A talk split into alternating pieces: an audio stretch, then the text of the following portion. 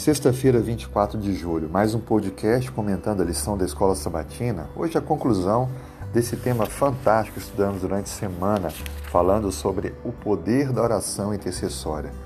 Nós vimos durante toda a semana que a oração, ela faz a diferença e que personagens como Paulo e outros dos apóstolos oravam de forma intercessória uns pelos outros. Mas o nosso grande maior exemplo é Cristo que orava incansavelmente pelos seus discípulos e hoje é o nosso intercessor junto ao Pai.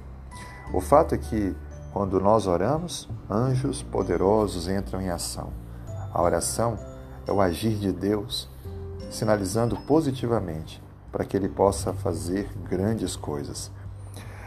Me chama a atenção um texto que está em Tessalonicenses capítulo 4, versículo 3, aonde a Bíblia diz: Suplicai também por nós, para que Deus nos abra a porta à palavra, a fim de falarmos do ministério de Cristo, pelo qual também estou algemado.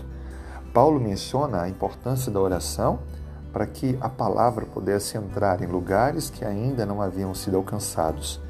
Você já orou por alguém e não viu o resultado?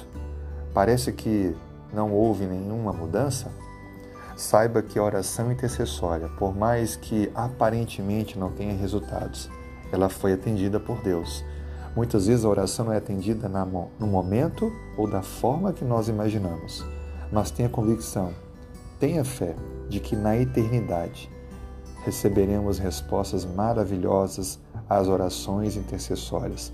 Talvez você conheça pessoas que ainda sejam resistentes ao Evangelho mesmo tendo orado incansavelmente por elas. Não desanime, avance e na eternidade receberemos respostas que nos trarão grande alegria. Que Deus te abençoe, continue como intercessor e lembre, a oração ela move a mão daquele que pode fazer infinitamente mais do que qualquer esforço humano, por mais inteligente e diligente que seja. Que Deus te abençoe Tenha um ótimo dia.